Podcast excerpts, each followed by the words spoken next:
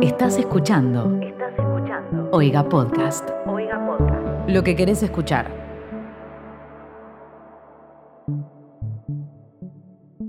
Buenas a todos y malas también, ¿por qué no? Porque no. Está bueno asumir que siempre estamos buenas. De hecho, yo ahora estoy de buenas, pero para cuando salga el capítulo podría estar de malas, así que está bueno cubrir todas las bases. Bienvenidos a otro episodio de Sarta, el único podcast de este tiempo y espacio que te cuenta todas esas cosas que los otros medios de este tiempo y espacio y otros también no te cuentan. ¿Y por qué no te las cuentan, Lichi? Porque los medios tradicionales de comunicación de puedo pueden comentar, contar las otras noticias, las noticias normales, las noticias comunes, fáciles, de- aparentemente fáciles de contar, cómo pasó esto, chocó un auto, tal dijo tal. No les sale, no saben eh, No. de contar noticias. Vos consumís mucho medio tradicional de comunicación. No mucho, pero el que consumo tiene ese defecto. Sí, ¿no? Como que uno siempre le puede criticar cosas a los medios y, y como que desde puntos y comas hasta cómo tratan las noticias, uno desde su casa puede eh, siempre... Yo veo que ponen como oraciones enteras mal redactadas, sobre Sí. todo online. Como que la capital manda, manda lo que viene como viene y es como, dale, man. Pusiste tres veces puede, seguida. Me han hecho no- eh, notas muchas veces y siempre. eh, no, es que, no es una edición de lo que dije,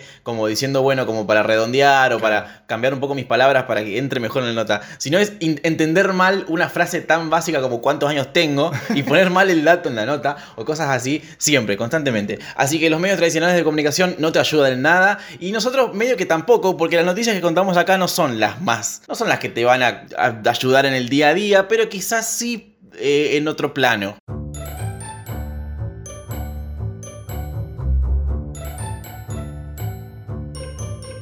No, no, bueno, si, si estás planeando en irte a Australia, sí te van a ayudar. Te van a ayudar. O O si. Sí, claro. Eh, Hasta ahí. eso. Eso es toda la ayuda que tenemos para vos. Y tampoco es tan ayuda, porque no te ayuda a qué hacer, te ayuda a qué no hacer. Es medio como por contraste. Exacto. Y hablando de no hacer, estaba leyendo, no sé si te enteraste, que Kiko, el actor que hizo mucho tiempo de Kiko en El ¿Qué, Chavo del 8, Kiko. O sea, no es sí. el actor que hizo de Kiko, es Kiko. Se llama Carlos Villagrán, pero va por todos lados vestido de Kiko. Claro, porque eso tiene. En el año 2021. Es muy flashero que los actores de Chavo tienen el peor tipo de typecasting del mundo. Porque ya no es como Jim Carrey que siempre lo casteaban para, las- para los mismos personajes. Ya su vida cotidiana pasó a ser sí. el personaje. Yo hace poco le hice una entrevista a la chilindrina, a la actriz. Sí. Y salió de chilindrina, toda vieja. Y es como, bueno, pero igual. O sea, Ya la entrevista no era a la chilindrina. Pero ella decidió que iba a ser a la chilindrina y habló como la chilindrina toda la, la nota. Ya de por sí eran gente grande que actuaba de niños en los 80, 70. Claro. Ahora son gente que podría ser bisabuelo de alguien disfrazado de niños. Sí, con sí, gente que, está Sí, al toser, Sí, básicamente. sí. Así que me parece impresionante. Bueno, y, y- y la- el título, de hecho, de la noticia no dice Carlos Villarán, dice Kiko va a ser candidato a gobernador en México.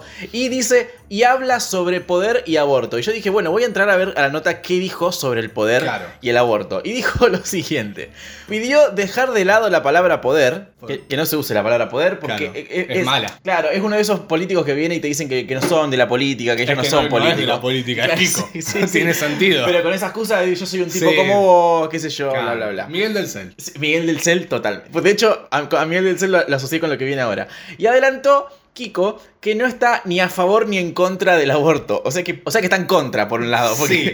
porque, Estar- es- esa, esa cosa de estar en el medio siempre te pone más Sí, cerca sí. De, de lo malo, ¿no? porque en México ya es ilegal. Entonces, como que si, si no estás a favor, estás en, estás neutro, estás- lo dejas así. Pero aparte me gusta esa tibieza total. No, no, no, no hablemos de poder, porque eso está mal. No, de aborto tampoco hablemos. Y, y la economía, ¿para qué amargarnos con Porque economía? además yo soy Kiko, ¿qué sé yo de eso? Claro. Me acuerdo que Miguel del Cel siempre, cuando le preguntaban de economía, él no decía nada, nunca respondía Claro, o sea, nada. yo voy a poner a alguien que sepa. Eso decía siempre. Sí. Yo, yo me, me hablo con los que más saben y, Claro. y qué sé yo. Y bueno, Yo confío en ellos. Yo voy a poner al mejor eh, de- del mundo en economía y listo. Y se va a encargar él. Yo no tengo que saber de eso. Exacto, y cualquier cosa Bueno, fue su culpa. Claro, y es como, bueno, pero ¿de qué te vas a encargar vos? La tota.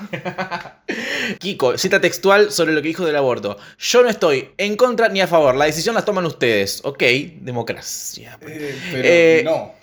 Pero, al toque se refirió a los nacimientos como milagros. Claro. Y acotó, dijo, las personas, ya sea que fueran violadas o de alguna otra manera, van a tener ayuda, totalmente ayuda, para que ustedes decidan qué hacer con ese milagro. Si, no le deja de decir milagro, Sí, aparte, si es una automáticamente... persona violada, ya le está diciendo milagro, ya sí. estás mezclando dos cosas que no. Pero aparte, ustedes toman la decisión, es relativo, porque la decisión que vos tomás es votar a alguien. Sí, o sea, sí. él tiene que decir, mira, yo estoy a favor, es tu decisión Sí. votarme si es lo que querés, Excepto- y es tu decisión claro, no votarme claro. si no lo querés. Excepto que literal lo someta a votación Claro, popular. un referéndum. Eso, pero no creo que... No creo. Pero Eso de todas maneras se está postulando a gobernador, no a presidente. O sea Es que cuánto, o sea, no está ni a, ni a diputado que va a, a votar esa ley, ni a presidente que va a, a como empujarla. O sea, de gobernador no tenés mucha influencia en el tema, a menos que en México puedas tipo poner leyes de ese estilo en tu Es cierto, en, tu- la provincia. Claro. Eh, es medio como los diputados que se. Me acuerdo de Francisco de Narváez en esa época que militaba. ¿Te hacía. de sí, hacía como una recampaña por la seguridad, la seguridad, la seguridad. Y cuando fue diputado, le dijeron, che, bueno, ¿y qué vas a hacer con la seguridad? Y dijo, mira, yo soy legislador, tipo, la, la policía es otro tema aparte, Claro. el poder judicial es otro. es- yo no puedo hacer mucho desde mi rol de diputado. Yo digo, bueno, flaco, Pero a cagar. Claro. Sí, sí. Bueno, jodete vos por no haber, no, no- no sa- no haber estudiado en la secundaria la división de poderes. Sí, mal, ¿por qué votaron un millonario? En fin. Ah, yo reharía eso. Me postularía haciendo todas promesas que, que se- es como bastante obvio que yo no tengo ninguna clase de inferencia y después diría, muchachos, estudien mejor, ¿qué quieren que les diga? Era todo un experimento social. Claro. Igual Y- no voy a renunciar. No, Voy a acá. cobrar este sueldazo por no ir a trabajar. Y hablando de cobrar ese sueldazo, ser un rockero Sí. en Argentina, garpa, ¿no? Y eh, sí, garpa. Económicamente digo. Económica, como- si es un rockero famoso, claro, sí, Claro. siempre garpa. Si sos, por ejemplo, el indio. El indio sí, Sí, la levanta en claro, pala. Literalmente vive en Miami hace décadas. Claro. Y el mono de Capanga El mono de Capanga es más del pueblo, pero igual yo entiendo que tienes un bolsillo Tiene- bastante abultado. tiene, sí, sí. tiene hits, Sí, Capanga. sí, claro que no. O sea, Claro- debería. claro que sí, digo. Eh, pero resulta que parece que no. Porque el mono de Capanga eh, lo vieron vendiendo panchos en la costa. Según él, es porque él estuvo en Masterchef. En. Masterchef. Y como que le picó el bichito de cocinar. Pero algo me dice Sí. que si te pica el bichito de cocinar, Cocinás. cocinás, haces una re cena con tus amigos. No vendés panchos en la playa. Algo me dice que si estás vendiendo panchos en la playa, probablemente necesites dinero de forma urgente. Además, hacer un pancho no tiene mucho que ver con cocinar. Es Sí. algo bastante alejado de la idea de. Sobre todo en la playa, que llevas Claro. una carretilla con agua hirviendo adentro, las salchichas ahí desde las 8 de la mañana hasta las 7 y media de la tarde. ¿Y que, cuál es la, ma- la mayor dificultad? Ponerle mostaza y papita Sí, arriba. sí, sí, que no se te caigan tantas papitas para abajo. Claro. Eh, pero sí, el mono de Capanga anda vendiendo panchos, a menos que sea tipo un gimmick publicitario para, para no sé. Capaz que después él saca un disco que se llama Panchology Volumen 1. Sí, pero, algo así, eh, pero algo me dice que se está cagando de hambre. Sí, bueno, venimos de un año sin recitales. Eso, sin Sadaí. Bueno, pero uno, Sí. uno pensaría que el mono de Capanga gana. O sea, no, no, no digo, no digo que, que esté muerto de hambre, ¿eh? No, no, claro, sí, sí. Eh, no- de hecho, me sorprende esto, tipo, no creo que esté muer- muerto de hambre ni nada, pero. eh, pero sí. quiero creer que cobró por estar en Masterchef. Claro, sí, re. Pero no sé, le, le- le parecería simpática la idea.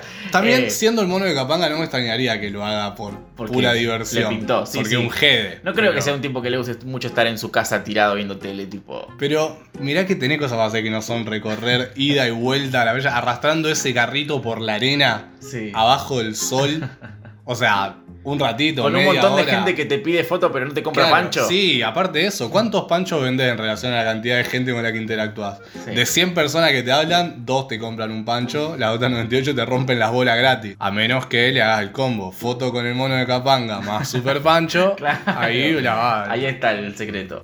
No, pero hay una idea muy relacionada de ir a un reality show y conseguir trabajo cuando el reality show termina. Me acuerdo de Gran Hermano, Claro. que era eso siempre, como que la gente terminaba Gran Hermano, la echaban de la casa y lo primero que buscaba era, bueno, ¿dónde terminaban? Sí, terminaban en una, hecho- en una obra de teatro en Carlos Paz o una cosa así. Pero de hecho, eh, estaba como sabido que cuanto más primero te ibas, mejor, porque era más tiempo, porque ni bien te ibas, vos pasabas el resto del programa como panelista. Ajá. Entonces tenías un montón de tiempo Para sumar al televisivo, currículum claro. después. Es como que si te ibas primero, estabas el resto del año hablando en programas. Claro, claro. Que el que estaba dentro de la casa, para cuando terminaba, ya medio que ya, ya, ya estaba. Claro, la, la posta era perder al toque claro. entonces, sí, sí. Eh, esto sí, pero en Masterchef famosos, ya sos famoso. Sí, sí, eso es cierto. O sea, Mono de Capanga, bueno, justo Capanga es una banda rara porque yo le tengo como cierto cariño, pero no podríamos considerarlo una banda como, no sé si famosa es la palabra, pero no, no- o sea, no creo que nadie se muera por entrevistar al Mono de Capanga. O sea, no creo que nadie llame así de ese diciendo, tengo, conseguí una nota con el Mono de Capanga. claro, porque debe ser más, más sencillo eso. Claro, no sé, o sea, no es eh, Ricky Martin, ¿entendés? No es que conseguimos una nota con Ricky Martin, sacala ya al aire. Claro. ¿Sabes qué, qué hubiese estado re bueno? Tener una noticia con, un, con penes y decir, y hablando de sacarla al aire, igual sí, tengo, Tengo. hablando de sacarla al aire, una noticia que tengo que tiene que ver con un pene que es un pene gigante y un pene sobre el cual, no sé cómo decir esto, sin eh, un pene que, que muchos niños esperan todas las tardes ver en televisión. Ok, Y qué bueno que dijiste en televisión, porque si no sonaba. a- Sigue siendo turbio. Sí, bueno, pero sonaba a misa. Eh, él- su nombre es John Dillermand y ayuda a la gente con un miembro tan grande que lo puede controlar, tipo que se mueve como si fuese la cola de Goku. Es un pito gigante. Es un superhéroe que está en un... A diferencia de Goku que tenía un pito re chiquito. ¿Te acordás que en Dragon Ball le mostraban el Cada pito tanto Goku todo sí. el tiempo? Sí, eh, sí.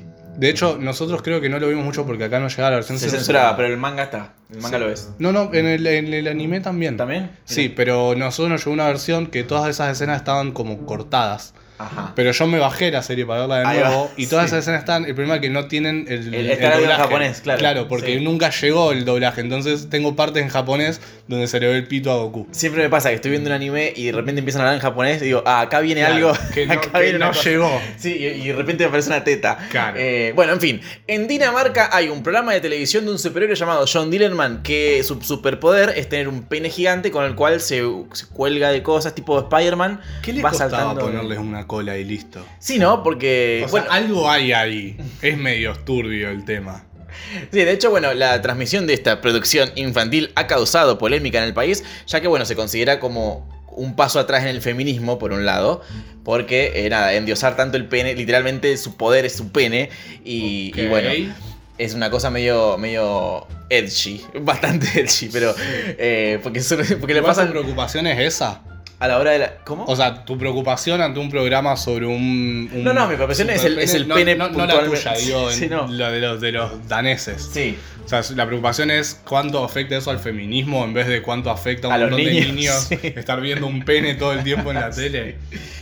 Eh, estoy viendo acá capturas de, de la serie. Hay un. eh, hay un. Se ve al, al chabón como sí, como tipo Spider-Man yendo de. de en esos- Los molinos de. Los. Sí, los cosos eólicos. los cosos eólicos que giran para generar la energía eólica, saltando de, de uno a otro con, con su pene largo y también acá colgado eh, como. Ahí lo tiene más corto igual. que Acá- lo- que onda, lo estira Para mí y- se estira o, se- o está enrollado. Bueno, no sé. Dillermand, un programa muy danés. ¿Qué, qué significa eso? ¿Qué significa que es muy danés? ¿Qué tienen los daneses con ese tema? Porque aparentemente en Dinamarca tienen una tradición de empujar los límites de manera humorística. Tipo, lo que ellos encuentran gracioso es cuando sos edgy, justamente, cuando, Claro. cuando te pasaste. Una psicóloga que trabaja con familias y niños ex, eh, ex- ex- casi digo exclamó, eh, de- de- eh, dijo que eh, John Dillerman, este superhéroe, habla con los niños y comparte su forma de pensar. Y los niños encuentran divertidos los genitales. Sí, porque obvio, sí, los niños generalmente decís Sí. pito y se ríen. Claro. Entonces aplicaron esa,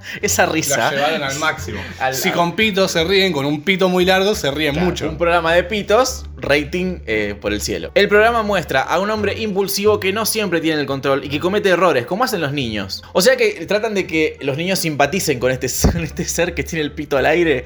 Eh, ok. Me pregunto qué, qué, qué significa eso para los niños de, de cuando empiezan a, a desarrollarse y empiezan a ver que su pito no tiene el tamaño del de Lieberman. no se puede colgar de ningún lado. Claro, porque digo, eh, creo que, no, no, no, o sea, hablo por todos los, los preadolescentes de la humanidad, tuvimos en algún momento esa- ese temor de si estaba bien, si el tamaño era ese, si era muy chico, si era muy grande, si que, si, si, si ya estaba, digo, digo, esto va a crecer más o no, como que es un tema, porque tenemos esa cultura de el pene grande es la que va y el pene chico no. Y de golpe tenés como referencia de toda tu infancia un chabón con un pene lo suficientemente grande como para colgarse de un molino de viento. ¿Cómo te afecta eso a la hora de eh, aceptar tu cuerpo y tu, y tu pubertad? Claro, sí. O sea, una etapa bastante complicada de por sí como para agregarle el chabón. Más presión. Sí. Acá igual la cadena DR, que es la cadena que tiene que produce este programa de televisión, tiene acá, acá dice la nota que hay otro personaje que ya estaba de hace, de hace mucho tiempo y, no, y no- nadie se quejó, que es Onkel Rege, es un programa de televisión sobre un personaje que maldice, fuma en pipa y no se quiere bañar. Ok. Sí, es menos grave. me. Es menos grave, es menos grave. También dijeron que podrían hacer un programa sobre una superhéroe con vagina gigante. Sí, y no, no sé cómo sería eso, ¿qué le permitiría? Y atrapar gente directamente. O eh, volar, aletear, no sé cómo mierda. Aparte me, me encanta porque la solución es como, bueno, está bien, un chabón con un pito gigante es verdad, eh, no está bien. Pero si lo juntamos con una mujer de vagina gigante, ¿eh? ¿Qué onda ahí? ¿Igualdad de género? Ya está, solucionado. Y hablando de pitos, eh, gigantes o chiquitos, ¿Ok? eh, esto es una persona real que no tiene superpoderes, salvo ser muy persistente eh, ante la ley. Es un gran superpoder, hay que valorarlo. Sí, sí, yo, yo capaz que lo haría. Muchas veces pienso, tengo el tiempo y la maldad como para hacer esto y que dure mucho solo para molestar, para que vean que yo me aburro menos que el resto. Como que yo, cuando todos digan, che, bueno, ya re fue esto, yo diga, no, todavía no fue. Para mostrar que claramente tengo muchas de las otras cosas ya resueltas en la Claro. vida. Sí, exacto. Es como una posición de privilegio, es como un flex de mi privilegio. Tomarme cinco años de litigio para poder usar un pene como mi firma. El chabón, su firma es un pito. Sí. Con, con pelos en los huevos y todo, ¿eh? Sí. Bastante detallado. Esto, detalle no menor, es pasó en Australia. Sí, ni más ni menos. Que, como ya dijimos, no solo la fauna es la- el peligro O la flora, o el clima. También los propios australianos Sí. son parte del problema. Jared Hyams, se llama el muchacho, eh, decidió que sería un gran tinte humorístico en la vida de toda Australia Mm. que él firmara cosas con un pene. Y lo empezó a hacer. Y en un momento le dijeron, señor, usted no puede hacer eso. No. Sí, no. ¿por qué? ¿A dónde dice? Claro. ¿Y por qué no? Le dijeron, no, no podés, que sí, que no, que sí, que no. Bueno, vamos a dejar que la justicia australiana, que está, todos sabemos, presidida por un canguro, el presidente de la Corte Suprema Australiana es un canguro, que si no te gusta algo te rompe la cara de una patada. Y lo llevó a juicio, litigó al respecto. El, el tipo dijo, ¿sabes qué? Esto es algo que solo yo puedo defender. O sea, nadie, no confío en nadie más para llegar a casa. Entonces estudió Derecho. O sea, imagínate el nivel de compromiso con un chiste que tiene este chabón. Que estudió Derecho para después autorrepresentarse en este litigio legal. Y después de mucho ir y venir, eh, su autorrepresentación rindió frutos porque el gran Jared Hyam, abogado y eh, defensor del humor práctico, eh, ha sido, le han dado, le han dado la derecha en su justamente derecho de firmar con un pene todo documento legal. Y mostraron una foto de una tarjeta de crédito, viste que en la parte de atrás de la tarjeta de crédito tenés que poner tu firma, Sí. donde tiene un pene muy detallado. Un pitito así. Es chiquito, pero eh, rendidor. Sí, Eh, tiene, no es derecho. no, es irónicamente. curvo, tiene pelos en las bolas, tiene la niñita en el glande, no, como que se tomó su trabajo. Sí, sí, tiene está circuncidado. Sí.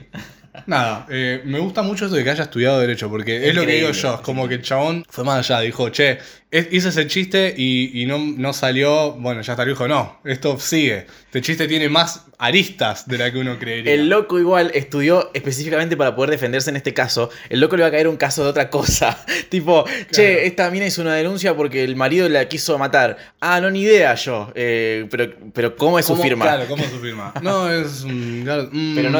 A ver, dibújame un pito. Claro. Igual eh, me gusta porque podés hacer una carrera como abogado de estos casos. No específicamente esto, pero es como todos esos casos que son muy boludos para llevar a la corte. Claro. Yo te los llevo a la corte. Como pequeñas grietitas, porque yo estoy seguro de que no hay una. no- que no tenían una forma de decirle que no. Tipo, ¿por qué no? No, no Claro. estaba en ningún lado que la firma no puede ser X cosa. Claro. Seguramente. Claro, entonces yo, yo me, me gustaría eso como... Yo, yo soy un abogado que te representa en esos casos que parece que no vale la pena, pero yo banco tu derecho en que discutas esto a muerte por el fin de los tiempos. Lo que sea.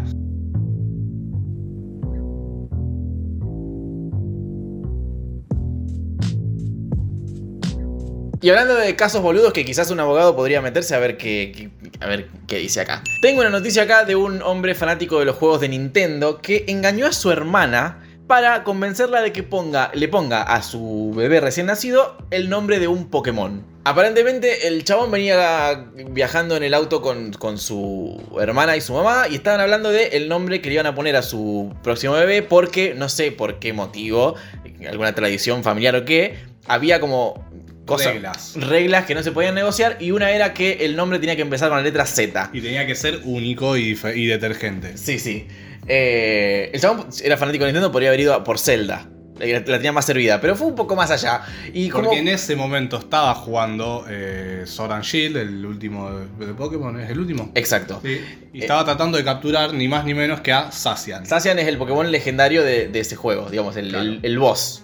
El, el- el pijudo. El Sí. Dealerman de- del Sí. juego.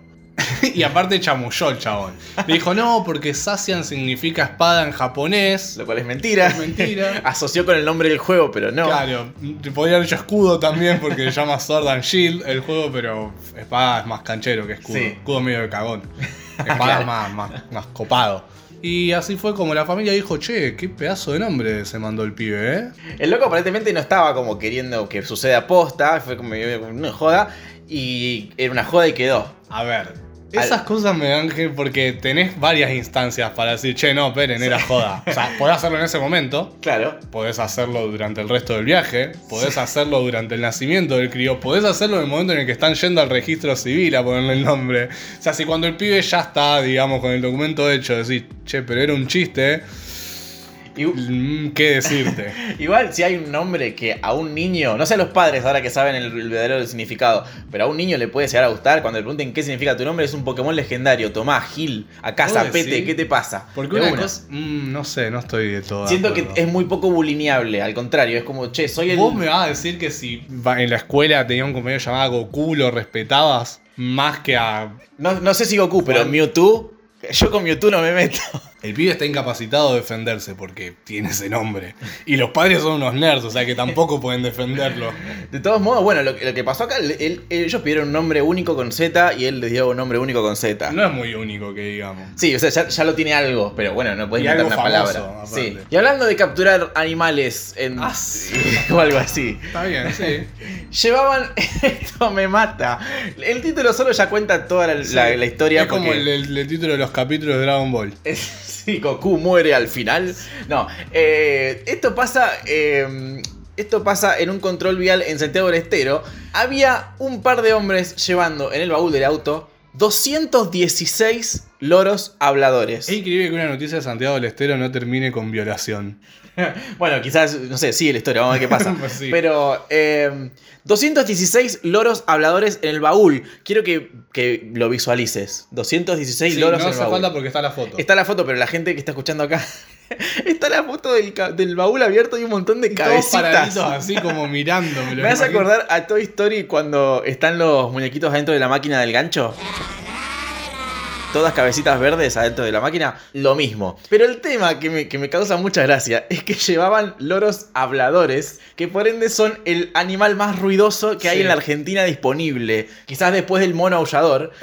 que es un literalmente 216 cositas chiquitas que hablan y gritan Sí, todo el viaje. todo el viaje y pasaron por, por gendarmería y era como que, ¿cómo mierda hago ahora? Los chabones subieron la música fuerte. Aparte, me imagino Rey simulado, tipo, viene la policía. ¡Sí, oficial! ¿Qué desea?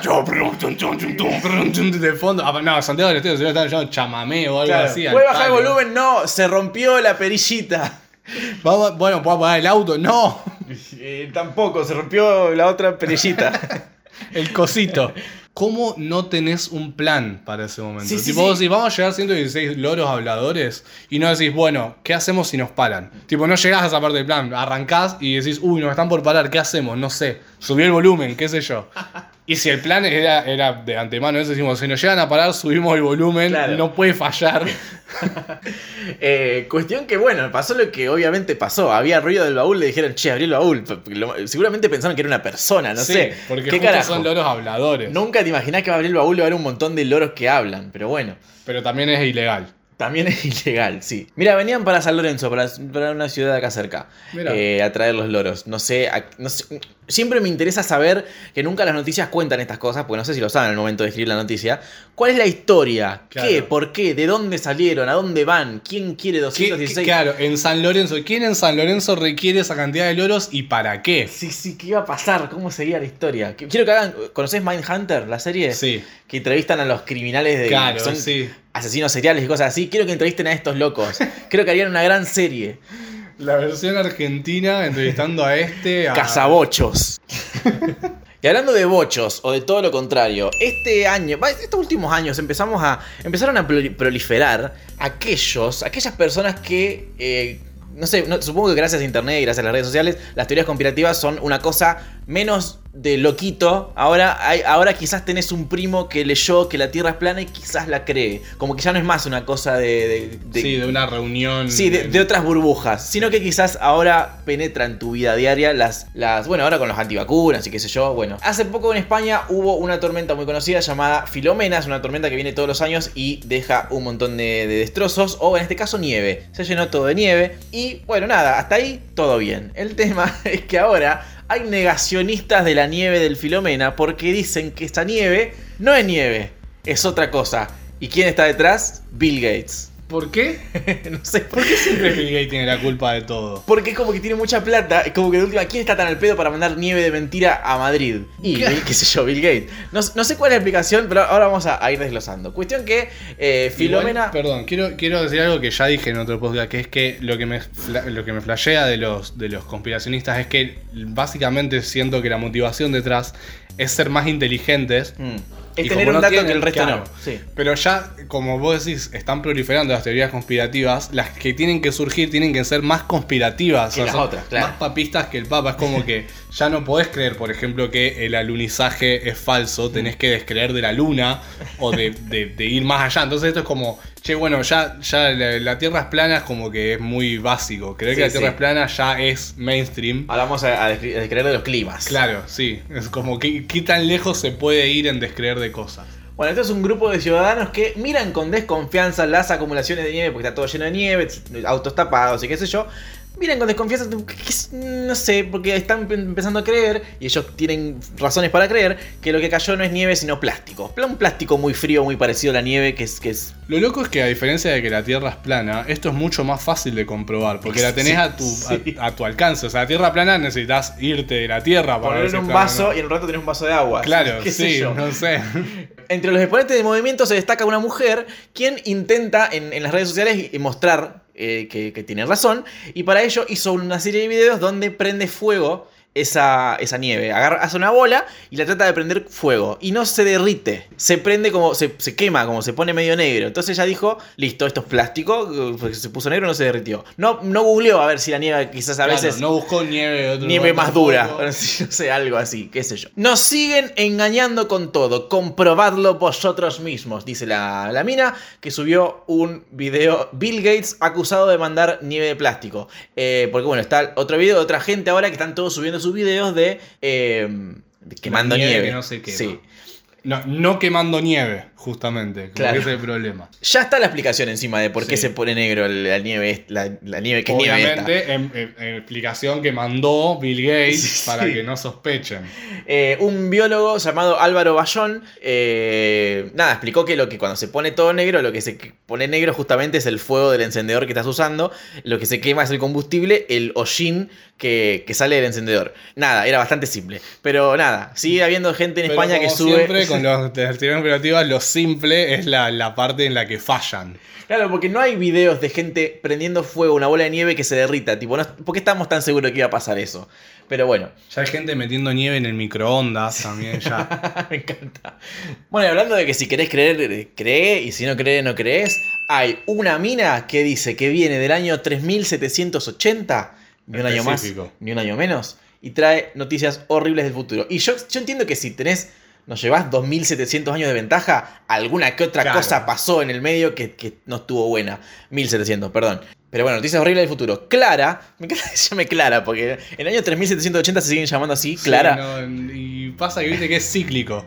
Ya pasaron por Solblorg y Prensling y ya volvieron a los, a los Back to the Classics. El nombre del hijo de Elon Musk es como un nombre de abuela ahora. Claro, sí. En fin, Clara eh, habló de un mundo horrorífico controlado por robots asesinos que quieren matar a la humanidad. O sea que para volasear ni siquiera tiene creatividad. ¿Qué es esto? Terminator, no, no Sí. significa nada. Subió un video que ya tiene 14 millones de reproducciones, porque ¿por qué no? Eh, que bueno, que donde cuenta todas estas cosas y, y- y tira alguna data, alguna que otra data. Me mata porque encima es, es un video en, este- en que ella filmó supuestamente en un lugar secreto, no se sabe dónde está ella sentada, y tiene la cara blureada. Y los robots del futuro no pueden desblurearle la cara, ¿no? no llegó esa tecnología al 3780. Que de última, ¿por qué tiene la cara blureada, la, la cara blureada si es del futuro y nadie la conoce? Pero bueno, Igual, eh, y me quedé pensando antes que dijiste, ni siquiera es original. Ya se hicieron tantas películas sobre el futuro que ninguna cosa que predigas Es va a, a ser original. Si decís que el mundo está inundado y la gente vive claro. en el agua, ya está Late, Waterworld. sí. Si decís que son robots, ya está. Si decís que viven en un desierto post-apocalíptico que la gente se pelea por el combustible, ya está. O sea, ¿qué, qué, qué futuro horrible post-apocalíptico te queda sin explorar por, por la ciencia Claro, ficción? Clara cuenta que se- ella vino a la Tierra, va, la Tierra ya estaba, vino al año 2021 en un operativo llamado Operativo Rata, porque viajó con otras personas y tuvo que esconder. Claro, ella viajó al futuro. Sí, o, ella, o viajó, es del futuro. ella viajó al futuro y trajo data. Ah, ok. Bastante poco original el nombre de la, de la operación, pero bueno, ya fue.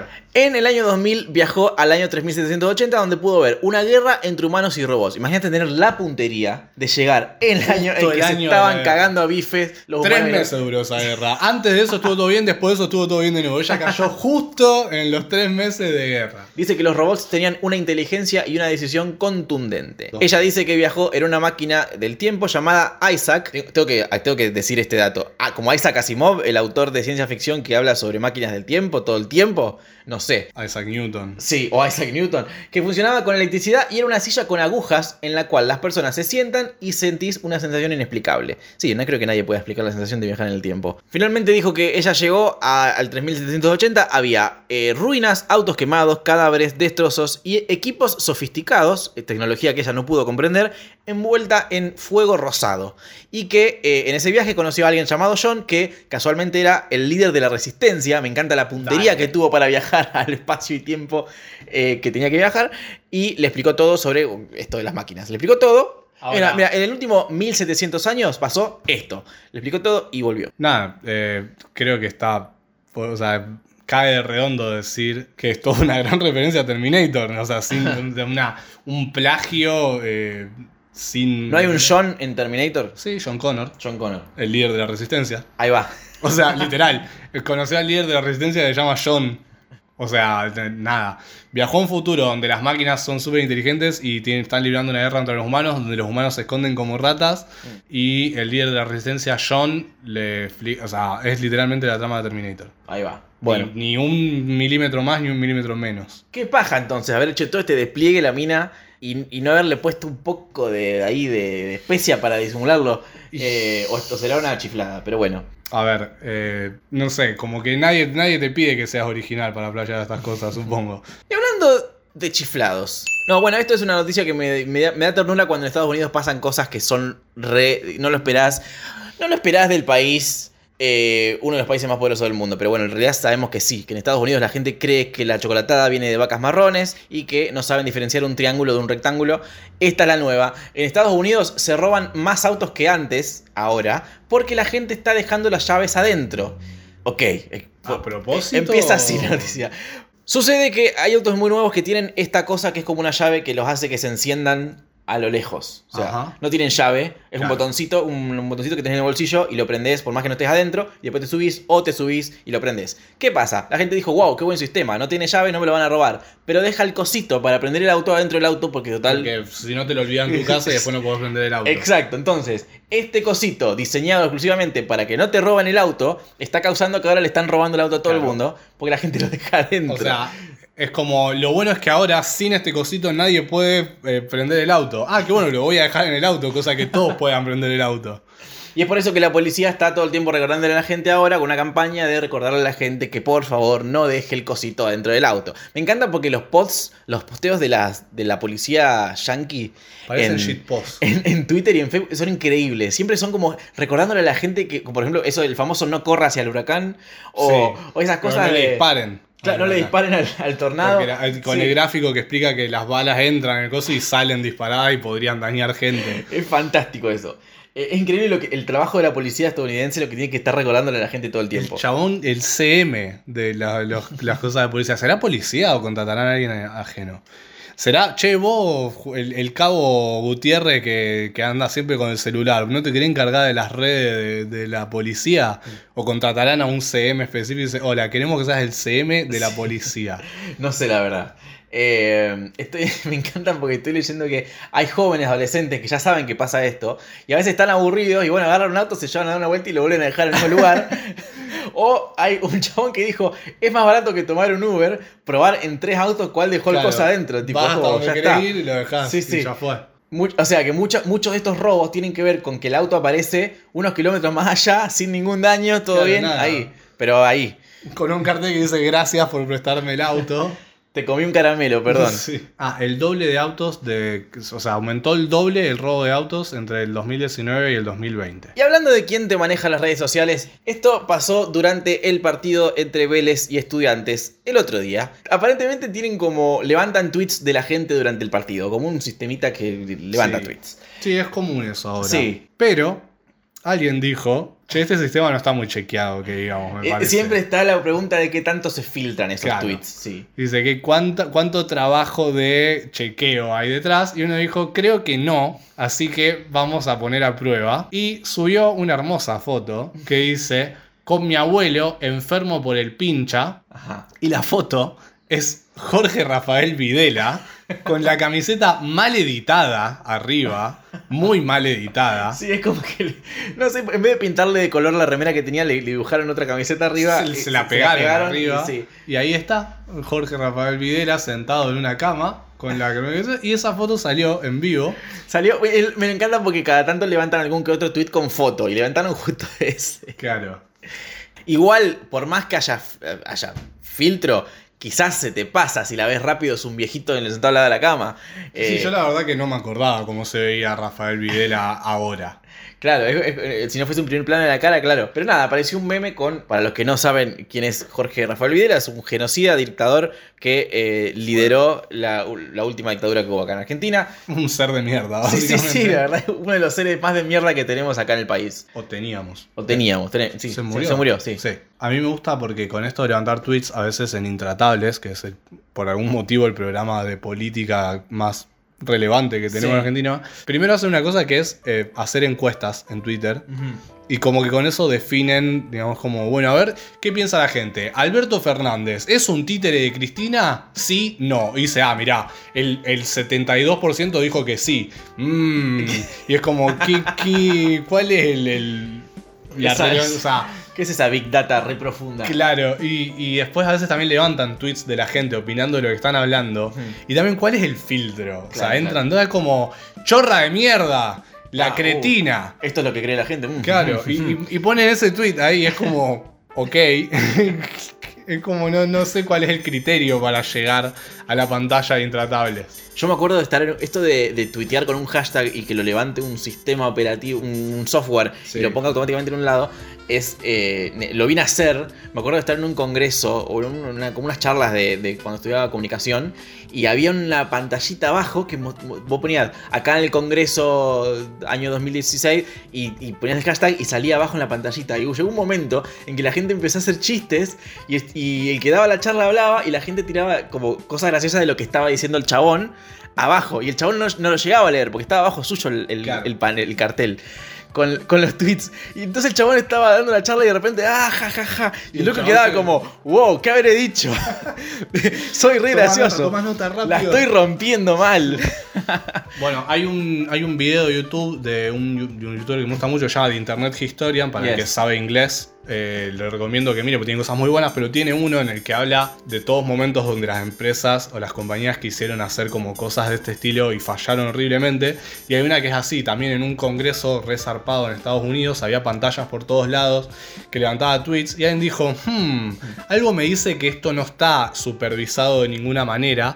Entonces pasó el link y los hashtags en 4chan, que este, si internet tuviera una cloaca, sería 4chan, y dijo, 4chan hagan lo suyo.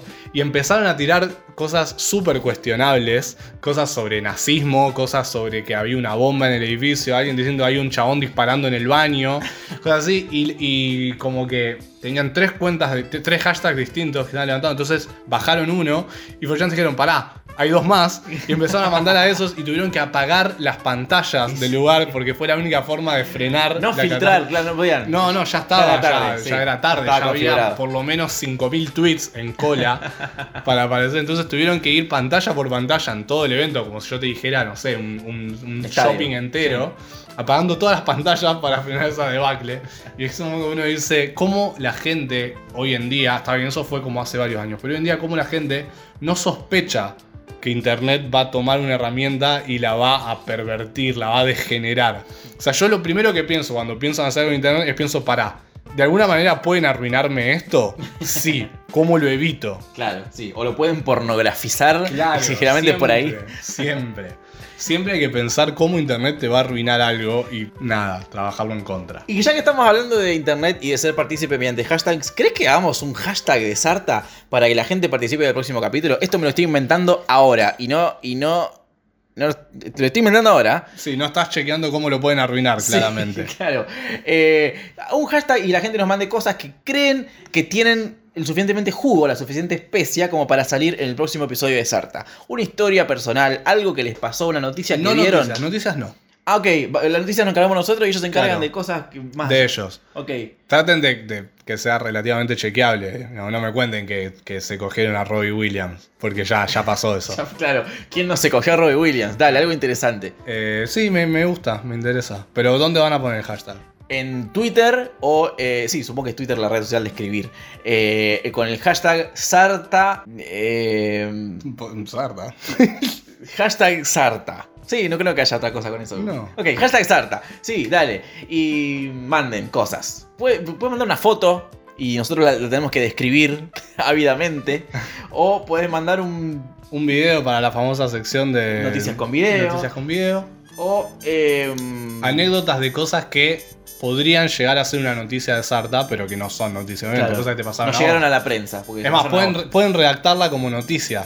Ahí va, ahí va. A mí me gustó. Va sumando el jugo. Sí, todo esto podríamos haberlo hecho antes del capítulo y decir en el cine, No, pero no, nada, la estamos pero- sobre pero la mirá lo- marcha. mirá lo bien que improvisamos, sí, sí. Sí, sí. ¿Para qué, para qué eh, eh, eso? Yo siempre cuando me preguntan eh, de qué es mi podcast, yo digo que es de humor improvisado. Porque siento que es humor y, y el- y y- lo gracioso está siempre improvisado. Sí, po, no está tan improvisada las noticias porque las buscamos unos días antes, pero está Pero no las leemos. No las leemos, así que lo improvisamos ahí.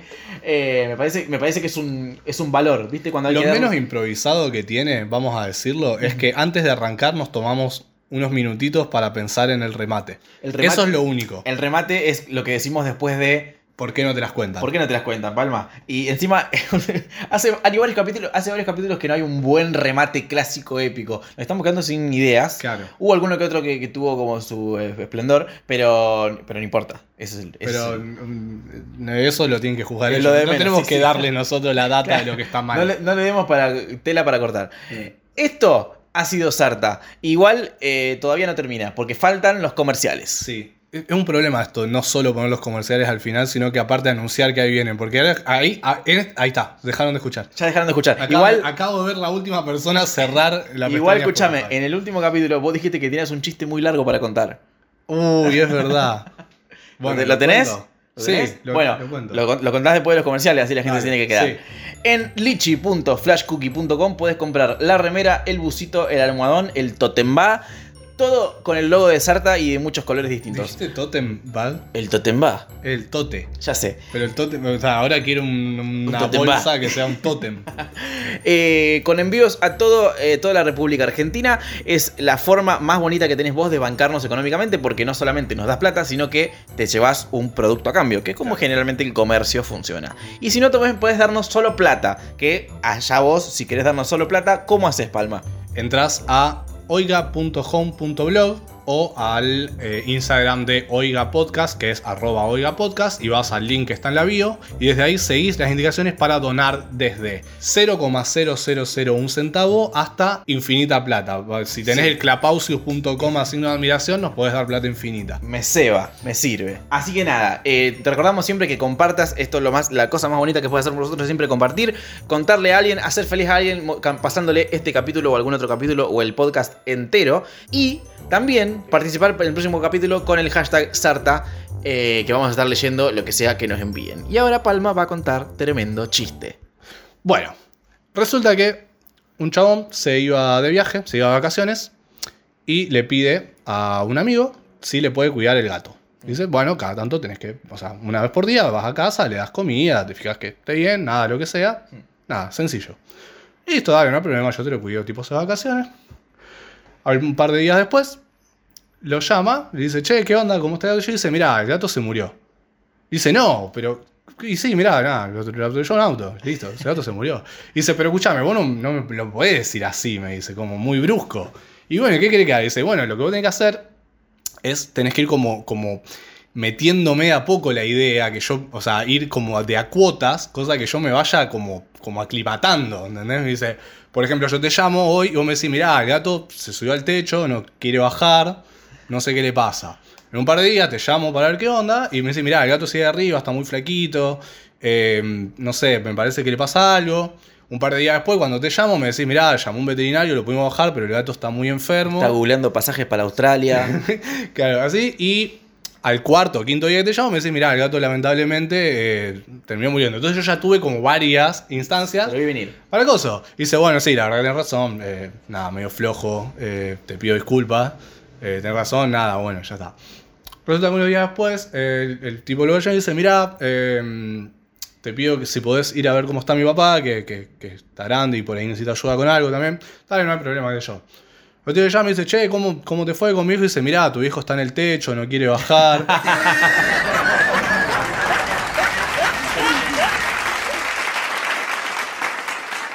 Esto fue un podcast de Oiga. ¿Querés escuchar más? Seguinos. Arroba Oiga Podcast.